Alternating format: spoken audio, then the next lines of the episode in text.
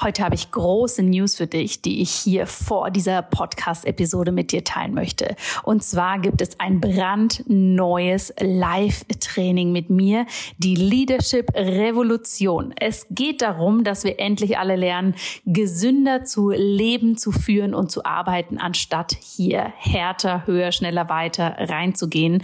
Und genau dafür habe ich dieses Leadership Training für dich konzipiert. Es findet vom 3. April bis zum 9. April statt. Wenn du dich anmeldest, und das Ganze ist im Übrigen komplett kostenlos für dich, dann bekommst du hier einen exklusiven Trainingspodcast mit coolen Sessions, um da wirklich tief reinzugehen. Und dann treffen wir uns auch noch am 9. April für ein Live-Training, wo ich dir zeige, wie du für dich ganz persönlich eine Kultur der Gesundheit für dich, für dein Unternehmen, für deine Arbeit wirklich implementieren kannst. Denn mein großes Credo ist es, True Leaders are healthy Healthy Leaders und keine People Pleaser kurz vor dem Burnout. Ich freue mich wahnsinnig, wenn du dabei bist oder wenn du natürlich diese Einladung mit Menschen in deinem Umfeld teilst, für die das auch spannend sein könnte. Alle Informationen dazu findest du in den Show Notes. Und jetzt geht's los mit der neuen Episode. Hallo, liebe Jana. Ja, ich habe eine Frage und zwar mag ich deinen Podcast sehr, finde ich total spannend. Insgesamt finde ich den Ayurveda richtig, richtig toll. Und was mir aber unterkommt, ist, dass sehr, sehr oft halt einfach in diese drei Typen Vata, Pitta, Kapha ähm, generalisiert wird. Und ich weiß von meinem Ayurveda-Masseur, zu dem ich manchmal gehe, dass ich halt ein Mischtyp bin. Und es sind ja wohl die meisten Menschen Mischtypen. Und ich fände es richtig spannend, wenn du was dazu sagen könntest, wie man denn damit umgeht. Mit Mischtyp sein. Und was mache ich, Persönlich bin ich ein Vata Kapha Mischtyp und ja, nach was richte ich mich denn nun? Das sind ja sehr oft entgegengesetzte Richtlinien. Das fände ich super spannend, wenn du da was dazu sagen könntest. Vielen Dank dir und alles Liebe.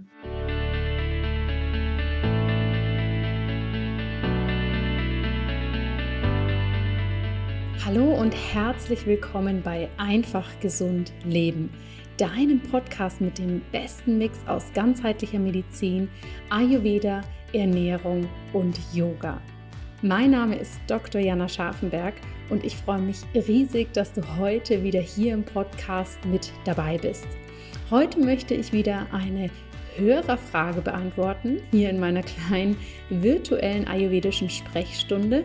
Und die Frage stammt von der lieben Ursina Ursina, herzlichen Dank, dass du hier diese Frage per Voice Message eingereicht hast. Und es ist natürlich eine sehr, sehr wichtige Frage. Und ich freue mich sehr, sie hier für dich beantworten zu dürfen, denn das ist natürlich etwas, was immer wieder auftaucht. Und es ist natürlich so, wir haben diese drei großen Bioenergien, diese drei Doshas und ganz häufig fällt es uns extrem schwer, uns da direkt und ausnahmslos einem einzigen Dosha zuzuordnen. Und das ist auch fast nicht möglich, denn wenn du dich nochmal daran erinnerst, wir tragen alle drei Bioenergien in uns. Wir haben ja alle fünf Elemente, die letztendlich diese drei Doshas formen die machen unser Leben aus. Und aus diesem Grund sind die meisten von uns gleich zwei Doshas oder ein bunter Mix. Und manchmal können auch alle drei Doshas ausgeprägt sein. Wenn also hier in vielen Ayurveda-Konstellationen oder auch in Online-Tests hier sich äh, hauptsächlich auf einen Dosha-Typ berufen wird, dann so, dient das eigentlich nur dazu, den Ayurveda etwas einfacher zu gestalten, hier etwas in Anführungsstrichen plakativ ranzugehen, um hier ja den Einstieg zu erleichtern und einen Zugang zu finden. Aber lass dir gesagt sein, wir, wir alle tragen alle drei Doshas in uns und niemand von uns ist ein ausgeprägter Monotyp. Ja, es kommt vor, dass vielleicht das ein oder andere Dosha mal sehr, sehr ausgeprägt ist, aber bei den meisten von uns sind mehrere einfach dominant. Wir sind zudem dynamisch, das heißt, es ist ja so, dass es uns nicht jeden Tag gleich geht oder wir uns auch gleich in unserem Körper fühlen. Und hier ist es auch ganz wichtig zu unterscheiden, was ist eigentlich unser Grundzustand, also was ist unser natürlicher Zustand und was ist unser aktueller Ist-Zustand. Ich habe hier auch mal eine Podcast-Folge zu gemacht, die dir hilft zu unterscheiden, was ist dein natürlicher Grundzustand und was ist dein aktueller Ist-Zustand. Denn das wird häufig auch durcheinander geschmissen. Das heißt, dass jemand sagt, ah, ich bin ja ein totaler Wattertyp, dabei ist das vielleicht einfach eine Qualität, in der sich der Mensch jetzt gerade bewegt. Was heißt das aber für uns? Für uns ist es zum einen spannend, wenn wir natürlich ein wenig wissen, was gibt es für unterschiedliche Mischtypen. Und hier möchte ich dir mal so, ich sag mal, ja, drei, vier große vorstellen. Es gibt den Vata-Pitta-Typen, da haben wir eine Kombination aus Luft und Feuer und das ist natürlich extrem dynamisch und auch explosiv. Ja, kannst du dir ja vorstellen, wenn an so ein Lagerfeuer durch einen Luftbike die ganze Zeit noch Luft dazu gebracht wird, das kann natürlich ganz schön entfachen.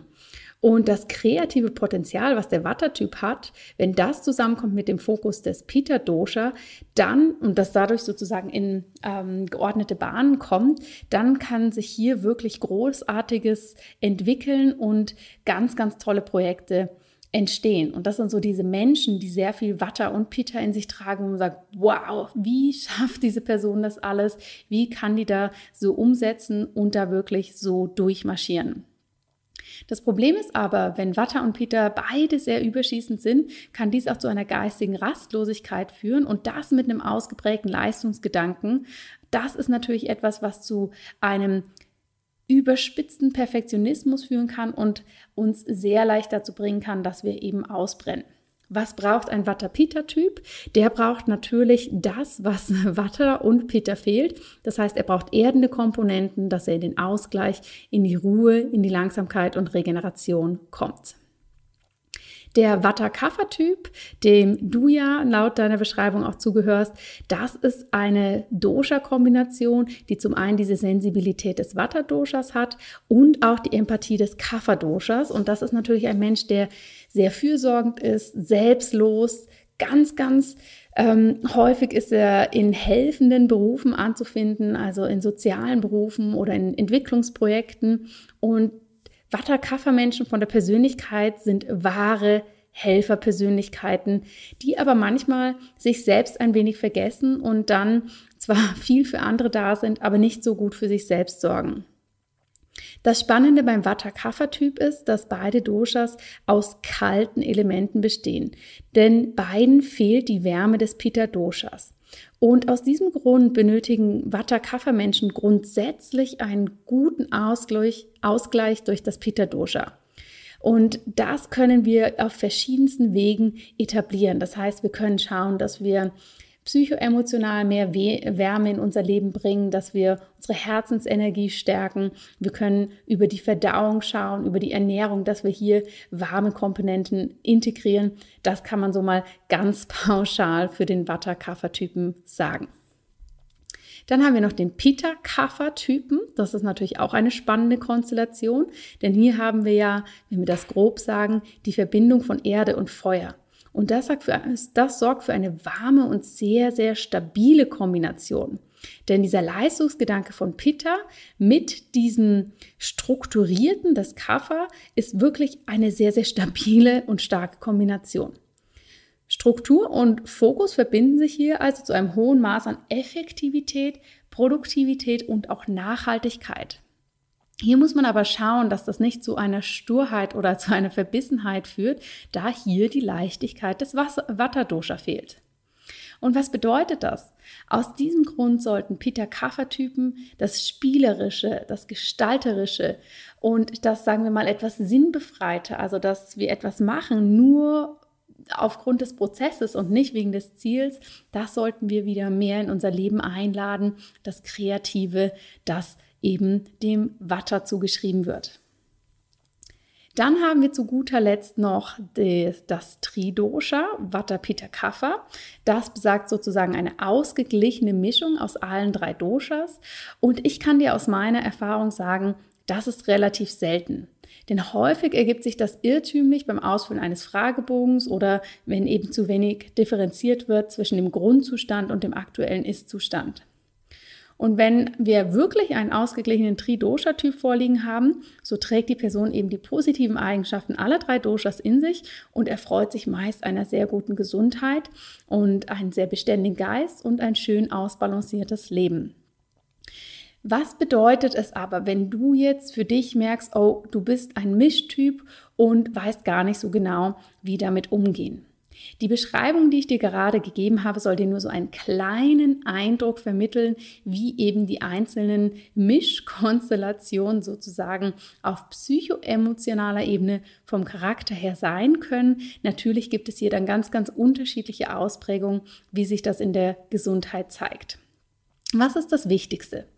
Nun, Punkt Nummer eins ist, dass du dich hier gar nicht zu sehr auf die einzelnen Dosha-Konstellationen versteifst und hier nicht so verkopft dran gehst und sagst, oh, ich bin doch der und der Typ, ich darf nur das und das, ich sollte hier in der Lebensmitteltabelle schauen, was ich essen darf und der Rest, da gucke ich gar nicht hin. Ayurveda legt nämlich großen Wert darauf, dass wir hier sehr intuitiv und mit unserem eigenen Bauchgefühl vorgehen. Die Konstitutionstypen und die Dosha-Lehre, das ist sozusagen ein Konstrukt, was wir nutzen, um uns Dinge erklärlicher zu machen. Und hier in der westlichen Welt haben wir das irgendwie umgedreht und fokussieren uns hauptsächlich darauf, sind da etwas verbissen, genau zu wissen, was wir sind, was wir dürfen und was wir nicht dürfen, dass wir hier ein wenig vergessen, was tut uns eigentlich gut. Also hör auf dich, was tut dir gut, was braucht dein Körper, was braucht dein Geist gerade. Und ich empfehle meinen Klienten hier auch mal sehr problem- und lösungsorientiert vorzugehen. Das heißt, bevor wir uns zu sehr verkopfen und da reindenken, oh, was bin ich für ein Dosha? Was bedeutet das denn für mich? Dass wir wirklich schauen, was brauche ich jetzt in dieser Situation?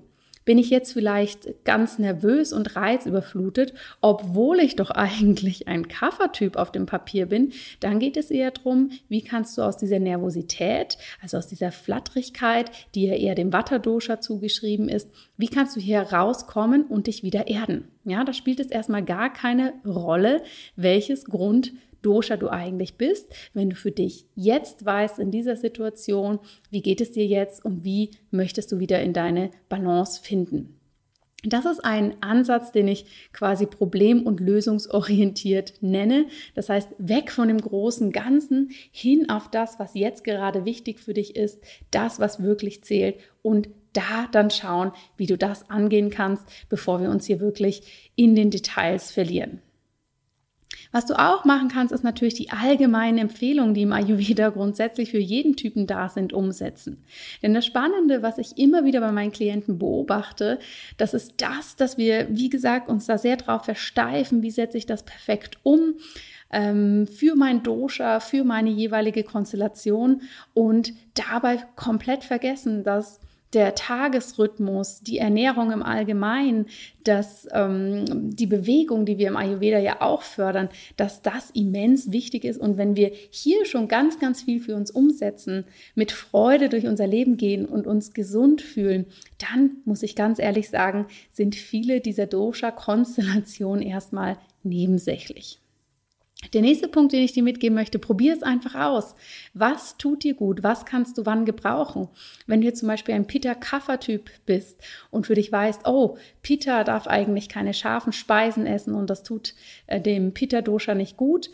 Und auf der anderen Seite weißt du aber, dass für dein Kapha-Dosha es wunderbar wäre, ein paar anregende Speisen zu integrieren, weil es den Stoffwechsel so schön in Schwung bringt, dann probier es doch einfach aus. Je besser du die innere Verbindung zu deinem Inneren hast, auf deinen Körper hörst, desto mehr wirst du merken, tut mir das jetzt gut oder eben nicht.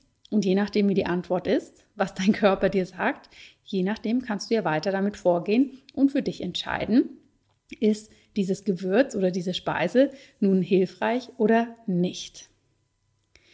Der nächste Punkt, den ich dir raten kann, ist, schau doch, was die beiden Doshas für Gemeinsamkeiten haben. Das habe ich ja gerade in dem Overview schon ein wenig erklärt. Das heißt, Kapha, Watter sind beides eher kühle Komponenten, das heißt, die brauchen die Wärme. Vata, Pitta brauchen beide die Erdung. Und hier kannst du immer schauen, was brauchen die beiden und wie kannst du das sozusagen kombiniert ausgleichen. Der letzte Tipp, den ich dir mitgeben möchte, ist, dass du natürlich auch mit dem Rhythmus der Jahreszeiten vorgehen kannst. Ich habe zum Beispiel eine Klientin, sie ist ein Watter-Kaffer-Typ und sie merkt immer, wenn es in die Kafferzeit geht, dass sie ja sehr viel Flüssigkeit sozusagen über das Lymphsystem im Gewebe verliert, dass sie wirklich dicke Beine hat.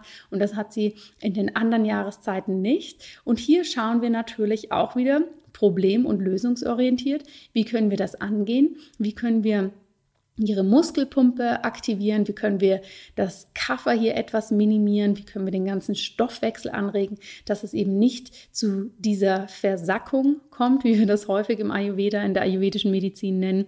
Und dafür ist vielleicht für Sie in der Watterzeit etwas ganz anderes relevant. Und dann schauen wir hier, wie wir das angehen. Also nochmal zusammengefasst.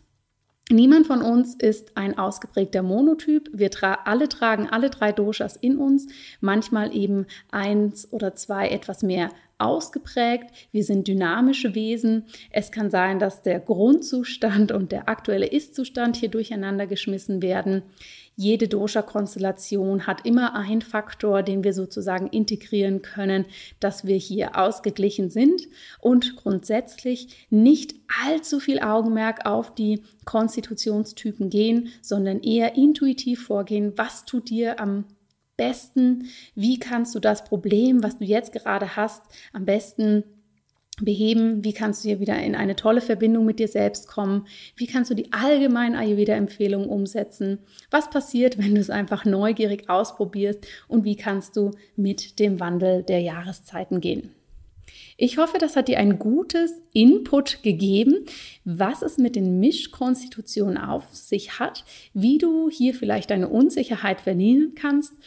Und liebe Ursina, ich danke dir ganz herzlich, dass du dir die Zeit genommen hast, hier wirklich eine Frage einzureichen. Ich denke, das wird sehr vielen Menschen weiterhelfen. Und wenn auch du, liebe Zuhörerin oder liebe Zuhörer, eine Frage hast, die du mir gerne stellen möchtest und hier in meiner virtuellen Ayurveda-Sprechstunde eine Antwort darauf bekommen möchtest, dann schau mal in die Show Notes. Ich habe hier extra den Link mit angegeben. Da kannst du draufklicken, einfach den Button drücken und dann kannst du sofort ganz bequem an deinem Laptop eine Nachricht für mich aufnehmen. Wenn die Frage sich für den Podcast eignet, dann nehme ich sie selbstverständlich sehr, sehr gerne mit auf und freue mich, wenn ich dir hier auch etwas persönlicher noch eine Unterstützung in dein einfach gesundes Leben sein darf. Ich hoffe, euch hat die Folge gefallen. Ich hoffe, dieser Kurzinput war das, was dir heute eine Unterstützung sein kann. Und ich wünsche dir eine schöne weitere Woche und freue mich, dich nächste Woche hier wieder begrüßen zu dürfen.